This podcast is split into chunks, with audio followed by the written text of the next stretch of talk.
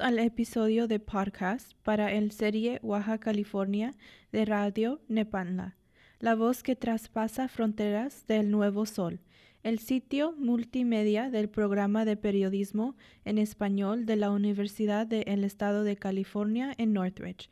Mi nombre es Cristina Rodríguez. Y yo soy Sandy Chávez. El nombre de nuestro podcast nació en la palabra Nepantla, que viene del idioma náhuatl y significa estar en medio. Los indígenas de México usaban esta palabra para hablar de estar entre una cultura dominante y su cultura de origen. El movimiento chicano hizo de este espacio uno de resistencia cultural que transciende dos culturas y muchas fronteras. Usaremos este concepto de estar en medio para hablar de los miles de oaxaqueños que viven en California. El doctor Gaspar Rivera Salgado, profesor de la Universidad de California en Los Ángeles, estima que hay 320 mil oaxaqueños en California y 180 mil de ellos viven en el sur del estado, en Los Ángeles. La mayoría de inmigrantes oaxaqueños son indígenas. De acuerdo con el Consejo Nacional de Población de México, el 33% de la población de Oaxaca habla un idioma indígena. Hemos titulado esta serie Rapero Trilingüe, una ISO. Este primer episodio cuenta la historia de Miguel Villegas Ventura, también conocido como una ISO. Él es un músico de Oaxaca que emigró a Fresno con su madre y hermanos a los siete años. Su nombre musical es Una Isu, un nombre de lengua mixteco. Él es rapero, escribe su propia música y produce su propio sonido. Él usa tres lenguajes, inglés, español y mixteco. Hablaremos de su experiencia oaxaqueña en los Estados Unidos, su música, racismo, identidad y sueños. Miguel nació en la pequeña ciudad de San Miguel Cueva, Oaxaca, en México. A los siete años su mamá le dio la noticia que cambiaría su vida para siempre. Él y su familia se iban a ir de México definitivamente. El plan era de vivir en otro país, los Estados Unidos. Esta era la única opción para poder mantener a todos los hijos, dijo su mamá. En México no había trabajo ni futuro económico para poder mantenernos. La razón por la cual migramos eh, es, es muy similar como la mayoría.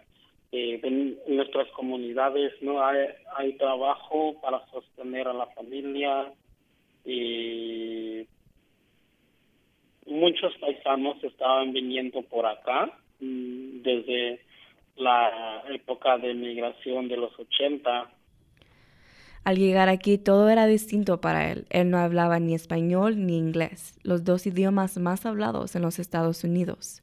Para él fue muy duro llegar a un país donde no hablaban su lenguaje. En poco tiempo de estar aquí, se dio cuenta que aquí como en México hay trato mal hacia gente indígena. No es muy respetado, incluso en México. Desde allá ya viene eso.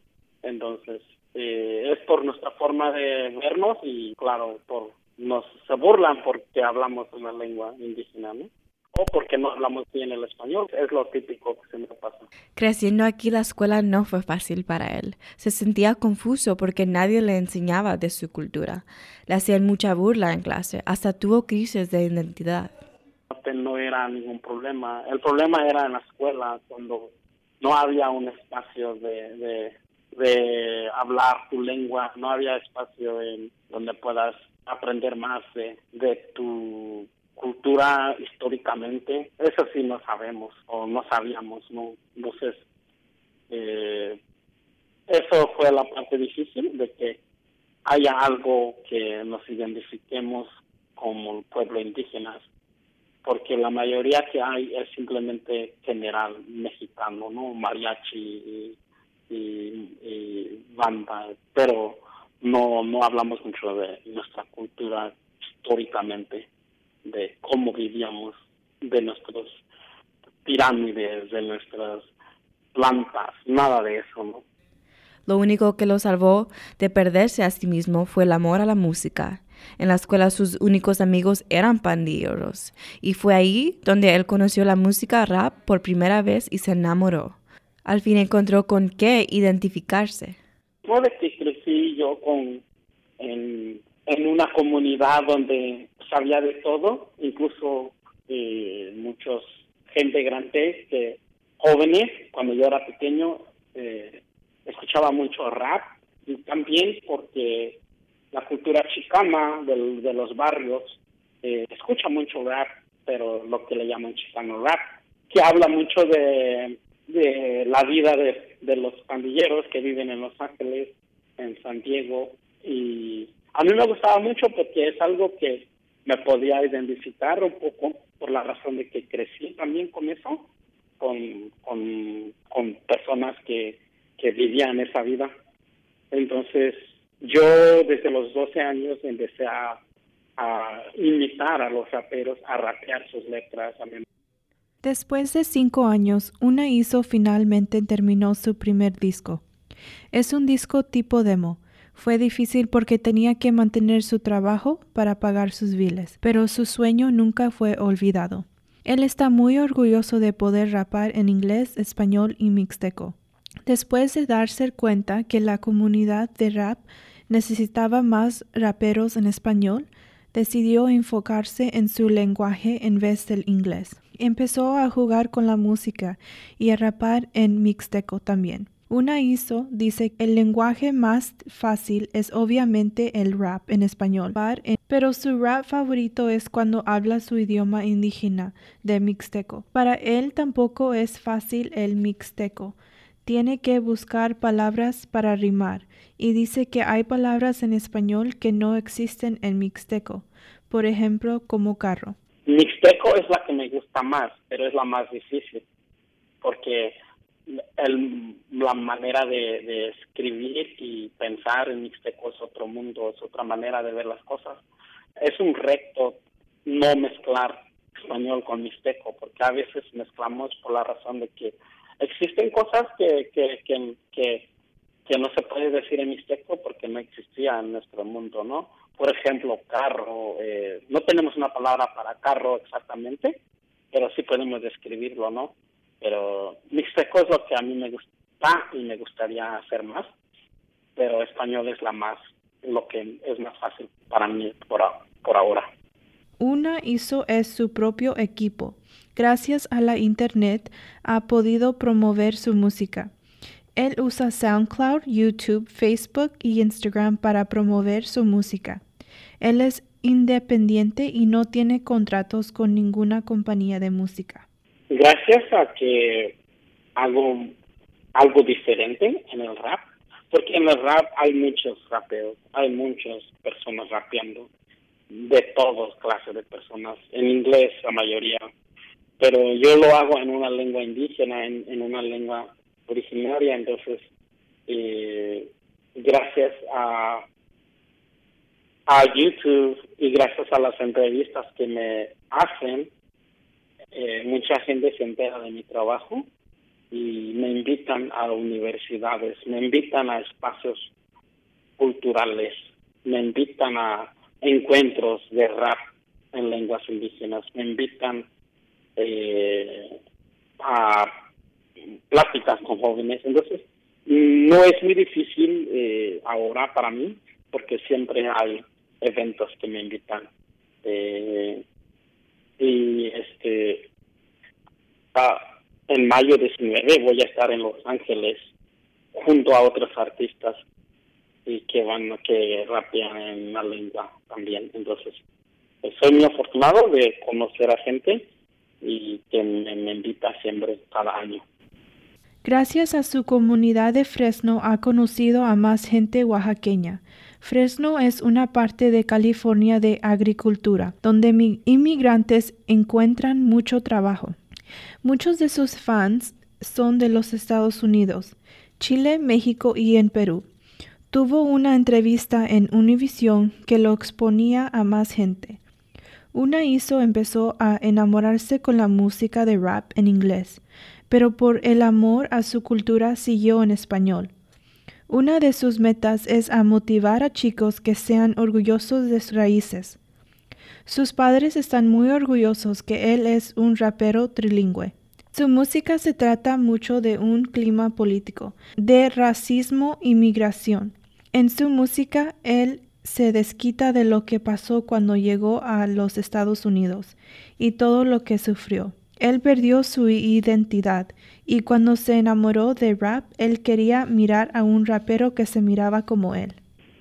Lo que yo siempre quise de pequeño era ver artistas que se miraban como yo, que hablaban como yo, que venían de donde yo venía y, este puedan hacer un ejemplo a seguir de que es posible hacer todo lo que quieras, eh, ya sea estudiar o ya sea eh, un, un talento que tengas o ya sea eh, pues alguna meta, ¿no? Pero sin dejar de ser tú mismo, sin dejar de hablar tu lengua, sin dejar de, de saber de tu pueblo, de dónde eres. Entonces, la identidad es algo muy importante para, para lo que quieras hacer, porque si, si no sabes quién eres, eh, creo que puedes perderte en el camino porque pues puede que tu autoestima esté muy baja porque pues es por sufrir esos rechazos, ¿no? Entonces, si podemos cambiar eso, de que haya más espacios, creo que ya no habrá mucho, ya no habrá tanto rechazo y habrá más educación de la gente de la, por qué razón nosotros hablamos nuestra lengua y por qué razón nosotros pues eh, migramos, ¿no? Y, que no somos diferentes, aunque la gente piense eso. Para una ISU es muy importante rapar en mixteco, porque quizás jóvenes que lo oigan a él van a ser motivados para también practicar sus lenguas. Él dice que es mucha ganancia para él. Toda la gente que lo conoce, fanáticos y familiares, están orgullosos de él. Sí, y, claro, estoy trabajando en un disco cual ha sido un largo proceso, por lo cual, por lo mismo de que no me dedico a la música 100%, eh, mi disco que estoy preparando se llama La Reconquista y es una metáfora para mí de reconectar con nuestros ancestros, reconectar con nuestros conocimientos que sabemos que tenemos pero no no le hemos dado esa importancia. No porque no queramos pero porque vivimos en una sociedad donde mm, hay otras cosas no hay otras enseñanzas entonces yo toco la clima, política de migración.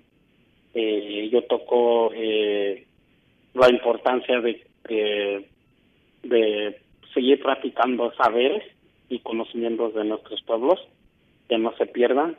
Y también eh, hablo un poco de eh, la colonización cual esa es casi casi la raíz de los problemas que tenemos de la identidad tenemos que saber nuestra historia para poder saber por qué es muy importante eh, no perderlo, porque venimos de una comunidad como la mayoría que nos han desplazado, nos han quitado nuestra lengua, nos han prohibido nuestra lengua y también nos han negado nuestra historia verdadera, no nos cuentan. Una ISU sigue trabajando y estudiando. Él quiere seguir su sueño y también como activista quiere motivar a jóvenes no solamente a ser orgullosos de sus raíces, pero también de aprovechar de las oportunidades que hay en este país. Aunque hay discriminación, jóvenes deben de luchar para tener una vida sana y triunfadora. En su gran sueño, él desea dos cosas. Primero, que pueda trabajar en la música el tiempo completo y la segunda cosa, tener talleres para jóvenes y ser activista. Mi, mi gran sueño son dos cosas. Dos cosas que eh, dejar de que sea solo un hobby, la música, y que sea algo tiempo completo dar giras, llevar el mensaje a otros países, eh, dar talleres con la música, dar pláticas, visitar a todos los lugares posibles donde sé que mi música puede impactar. No sé si, si quisiera de una forma que un día se vuelva esto más que un hobby y, más que un trabajo, que sea algo que yo pueda hacer tiempo completo. Ah, y la segunda cosa es, eh, pues, seguir en el activismo. Yo también soy, activista, no solamente hago música, pero también soy activista. Entonces, me interesa mucho trabajar con jóvenes. Entonces, quizás eso pueda ser una herramienta para conectarme con jóvenes y personas que, quizás no hayan tenido este tipo de espacios de platicar y o aprender, ¿no? Hacer arte. Entonces, eso sería una de las metas que sí quiero lograr. Este es solo el principio para una ISU. Para más de su música, sigan su página de YouTube, SoundCloud, Facebook y Instagram. Muchas gracias por escuchar Radio Nepantla, la voz que traspasa fronteras. Los invitamos a escuchar el resto de la serie Oaxaca, California, la experiencia oaxaqueña en Los Ángeles. Ahí contamos las historias de los oaxaqueños en California. Visítenos en nuestro canal de SoundCloud, El Nuevo Sol, o en nuestra página web elnuevosol.net. Esta fue una producción de El Nuevo Sol el proyecto multimedia en español de la Universidad del Estado de California en Northridge. Producción y edición de Cristina Rodríguez y Sandy Chávez, voces de Cristina Rodríguez y Sandy Chávez, tema musical de la banda de Santa María, música adicional de Alex Bendaña. Yo soy Cristina Rodríguez. Y yo soy Sandy Chávez. Hasta la próxima.